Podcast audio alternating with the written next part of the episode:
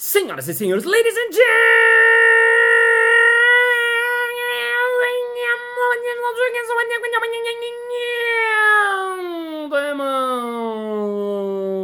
mesdames e messieurs, psiquiatras e psiquiatros. Está começando mais um Balascast Música.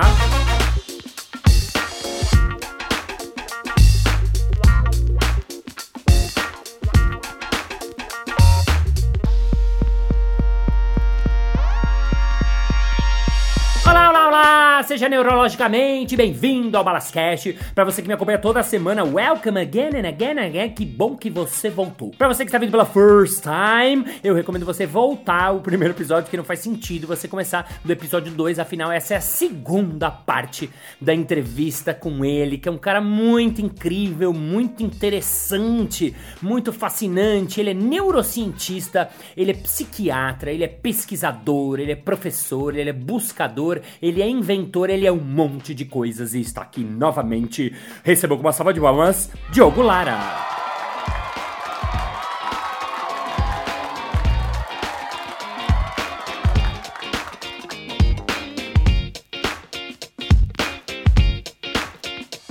Entrevista com Diogo Lara, parte 2.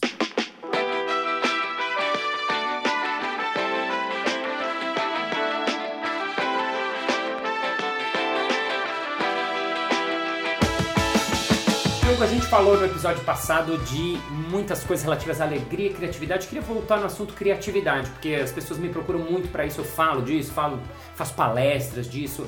O que, que você, como cientista, pesquisador, curador, processador de memórias, o que, que você acha que nutre a criatividade? O que, como que as pessoas podem ser mais criativas? Ai, Balas, eu quero ser mais criativo no meu dia a dia, na minha vida. O que você, como cientista do seu lado, assim, acha que as pessoas podem fazer para serem mais criativas?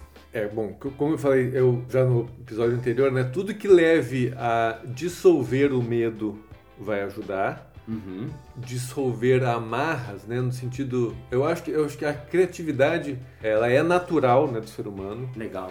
Ela é- faz parte, a gente quando criança tem uma criatividade que nem se dá conta que tem, Sim, né? perfeito. A gente vai fechando, vai entrando, na, vai sendo colocado na caixa, vai sendo domesticado, né? A gente fala, ah, a gente está domesticando os animais.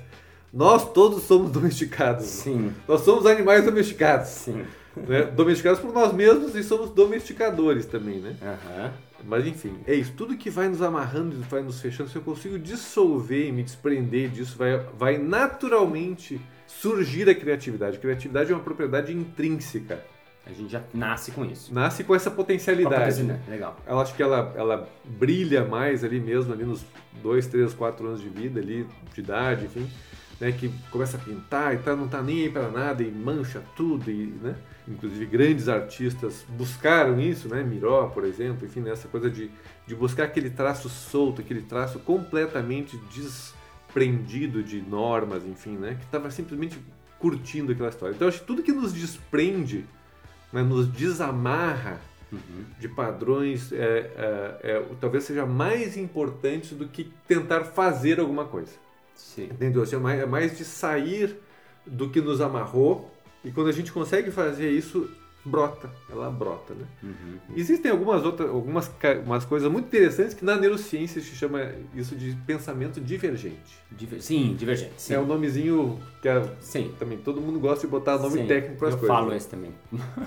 Então, pensamento divergente. Convergente é aquilo, é o, é o, é o seguir a trilhazinha conhecida e lógica e tal que vai. Né? E o pensamento divergente, ele vai para qualquer outro lado. Né? Como é que eu busco soluções realmente fora da caixa, né?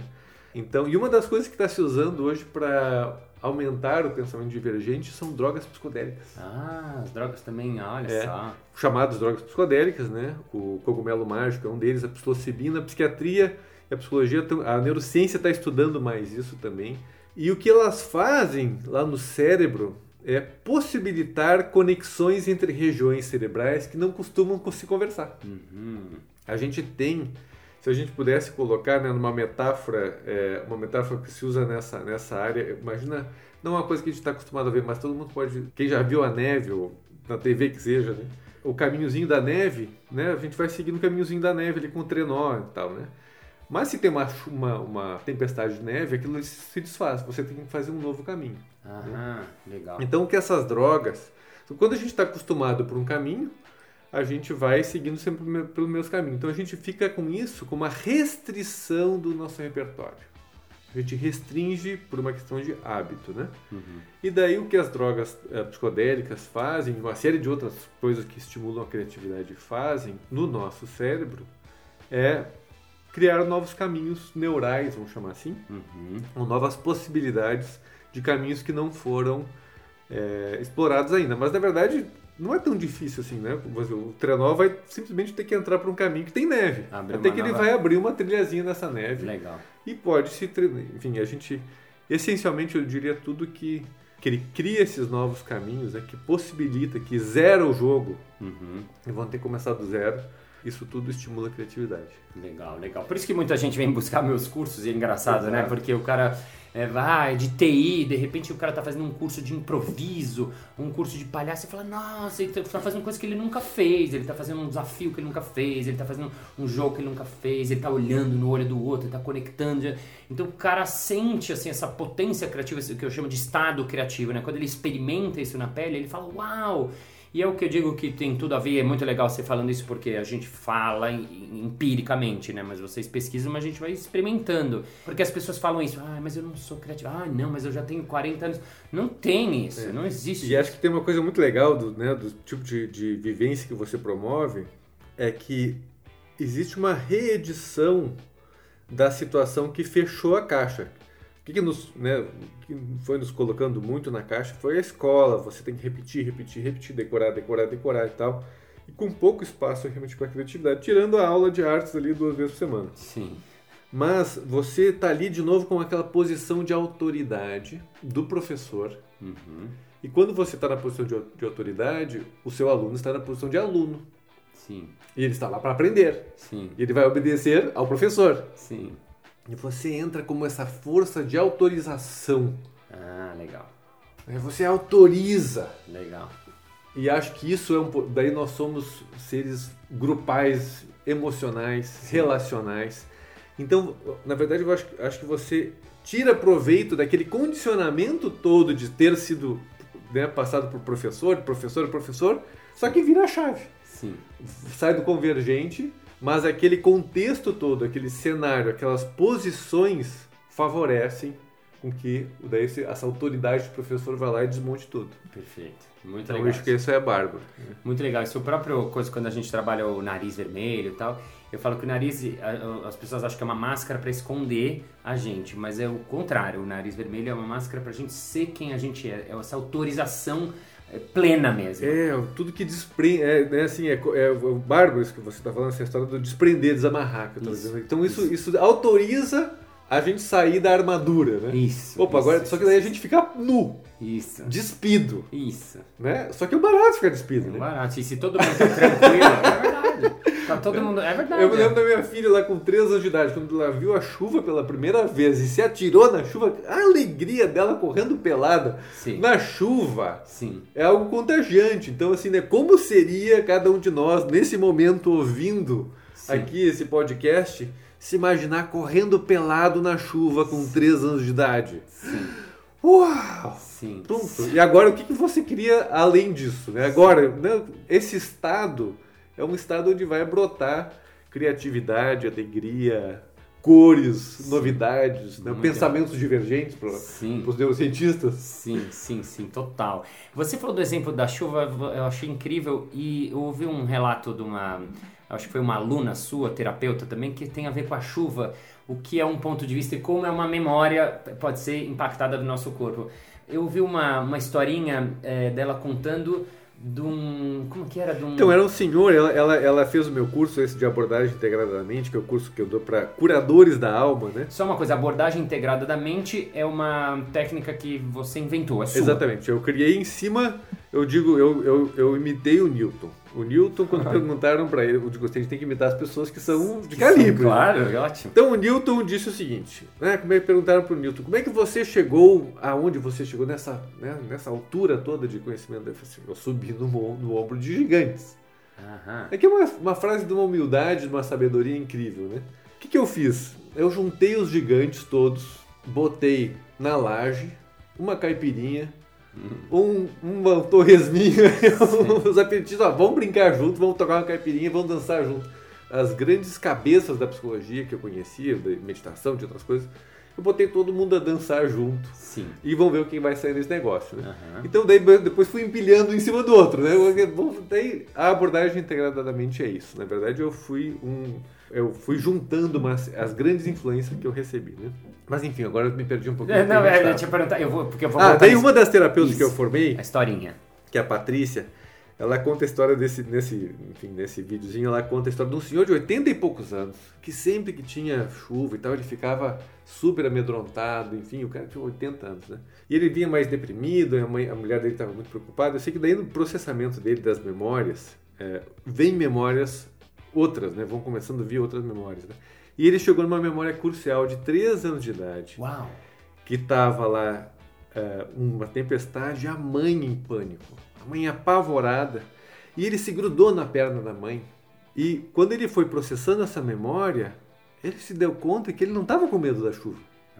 Ele simplesmente se, se associou com aquele medo da mãe. Ele estava conectado com aquela é, na energia do medo da mãe. Uau. Então ele sentiu o medo da mãe Nem era dele o medo. nem era dele. Né? Quando ele passou pelo processamento, daí, daí no processamento é uma coisa incrível, que é da imaginação e a, e a criatividade que a gente tem intrínseca, ela vai nos levando ao desenrolar daquela história. Uhum. Esse que daqui a pouco ele solta o joelhinho da mãe assim, ele vai, ele vai pra chuva. Sim. E ele se sente criança na chuva. Uau. Né? E a mulher dele diz que depois dessa sessão, né, ele disse: Meu Deus, meu marido passou a ser alegre de novo, passou a ser faceiro, tá adorando a vida, melhorou, melhorou isso, melhorou aquilo. Então, assim, é uma memória que esse senhor carregava 80 anos. Nossa, que impressionante. Né? E a gente cai, todos nós, ninguém passou incólume pela vida. Uhum. Né? E essas coisas vão sendo guardadas, carregadas ali. Então a gente, mas a gente tem a possibilidade de descarregar isso. Né?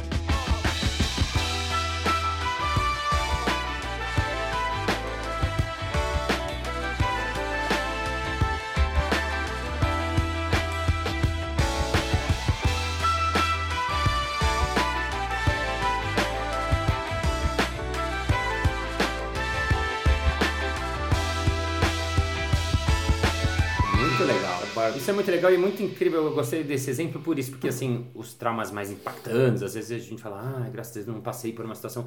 Mas isso é uma situação muito simples, que ele provavelmente nunca tinha lembrado, porque né, é uma memória muito anterior. É, e de repente, quando ele acessa aquilo, ele entra em contato com aquilo e não é só lembrar, né? Que nem você falou, a a consciência vai fazendo com que ele esteja lá de novo, É. ele se- e aí o negócio Exatamente, a parte o terapeuta e essas técnicas, o que eles, eles, em grande parte o que nos fazem é acessar memórias que estavam implícitas, a gente chama de memórias implícitas, que estavam escondidas, né?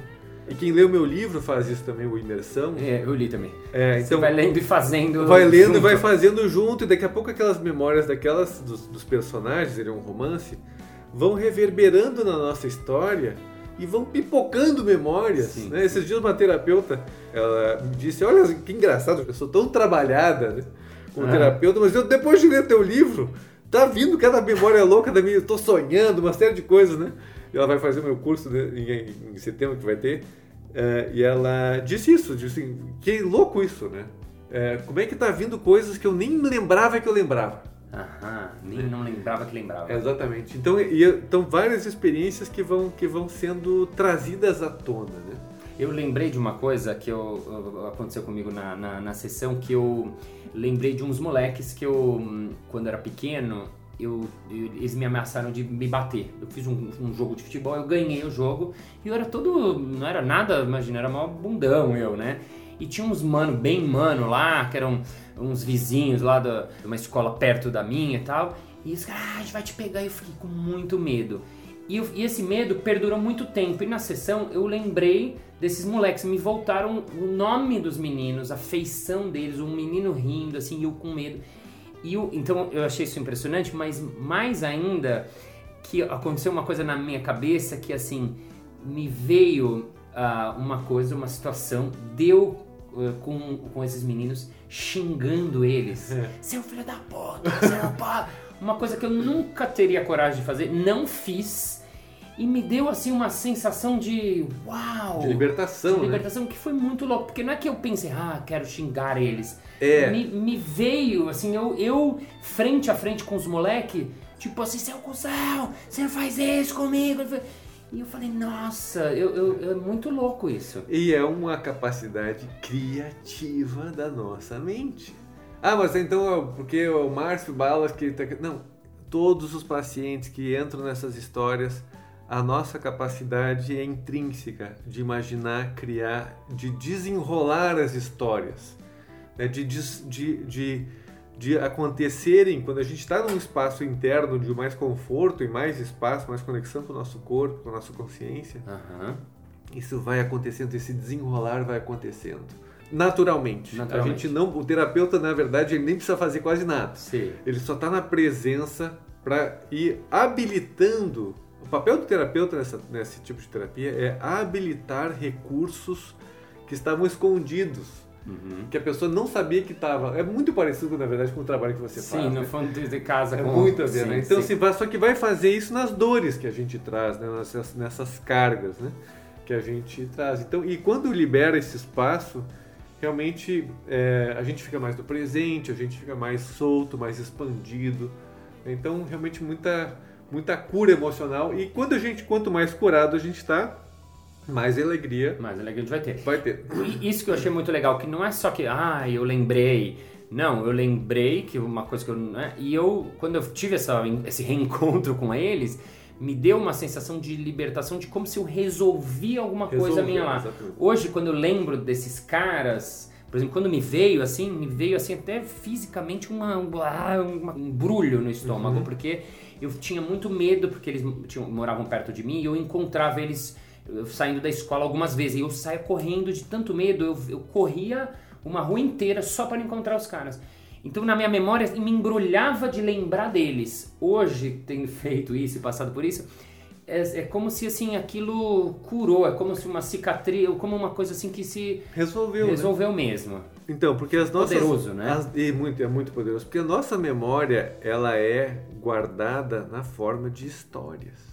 Aham, nossa memória é guardada na forma de histórias. E eis que você tinha uma história que acabava de um jeito. Sim, E daí você entrou nessa história, replayed it, Sim. né? Tocou o play de novo.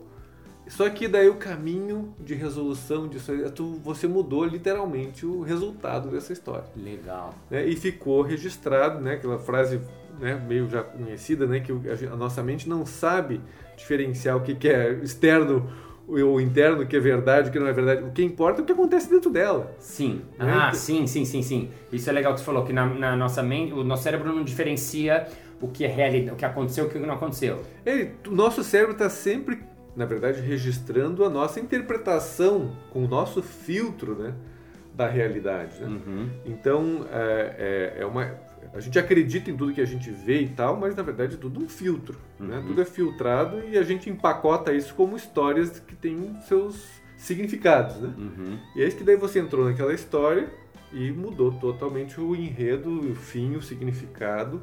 E teve uma experiência, que eu acho que é importante. Ah, então tá, então deixa eu, deixa eu lembrar e então, tentar mudar a história. Não, funciona. Não é isso, né? Tão simples Porque assim. daí, e por, por que não, não funciona? Porque você está tentando aí fazer isso a partir do pensamento. Ah, legal. Legal, Entende? legal, legal, legal, legal. Mas para que isso aconteça, realmente seja sentido, experimentado, vivenciado como verdade, você precisa estar totalmente imerso Uhum. naquela experiência. Por isso que o título do livro é Imersão. Imersão. Ah. Entende? Porque você precisa imer, né, essa, esse mergulho na sua história, o mergulho no seu corpo, nesse espaço de memórias implícitas, e é lá que o jogo vai acontecer. Aham. Só que ele acontece naturalmente. É, ba- porque daí foram habilitadas essas características, essas, essas habilidades, esses recursos. E isso vai acontecendo, acontecendo, e eis que vai se resolver espontaneamente. Só precisa dar o tempo e o espaço para esses recursos, uma vez habilitados, fazerem o trabalho deles. Dar o tempo e o espaço para os recursos fazerem o trabalho é, deles. hoje eu, por exemplo, atendo poucas pacientes, mas eu atendo sem horário para acabar. Ah, não Entende? tem Porque, uma- porque tem filme Tem que deixar acontecer. Tem filme que é curta-metragem, tem filme que é longa-metragem, tem filme que, bom, né? Sei. Vai ficar duas horas. Então, e realmente, e a, a sensação que eu tenho, eu brinco né, com o pessoal que eu formo, que eu digo né, da formação, lá diz, a gente está sendo pago para assistir histórias incríveis acontecerem. Uhum. A gente vai testemunhar isso, né? Só que a gente está, na verdade, com um pouquinho com um dedinho de diretor ali, né? podendo ajudar, ou de roteirista, né? Ajudar Sim. aquele, na verdade, dar a estrutura né? para que aquele roteiro aconteça e a gente vê na feição das pessoas tudo acontecendo, aquela explosão acontecendo na nossa frente, aquela energia que estava comprimida de traumas, dramas e melecas, puf, né? vai sendo aberta, expandida e a gente sente isso na energia, né? E a gente se emociona junto com o processo. né? É muito emocionante passar por isso e ver as pessoas passando por essa cura emocional tão profunda, de maneira tão simples. Né? E ela é mais impressionante ainda quando acontece em grupo. Ah, isso a gente vai abordar no próximo episódio. E esse termina now.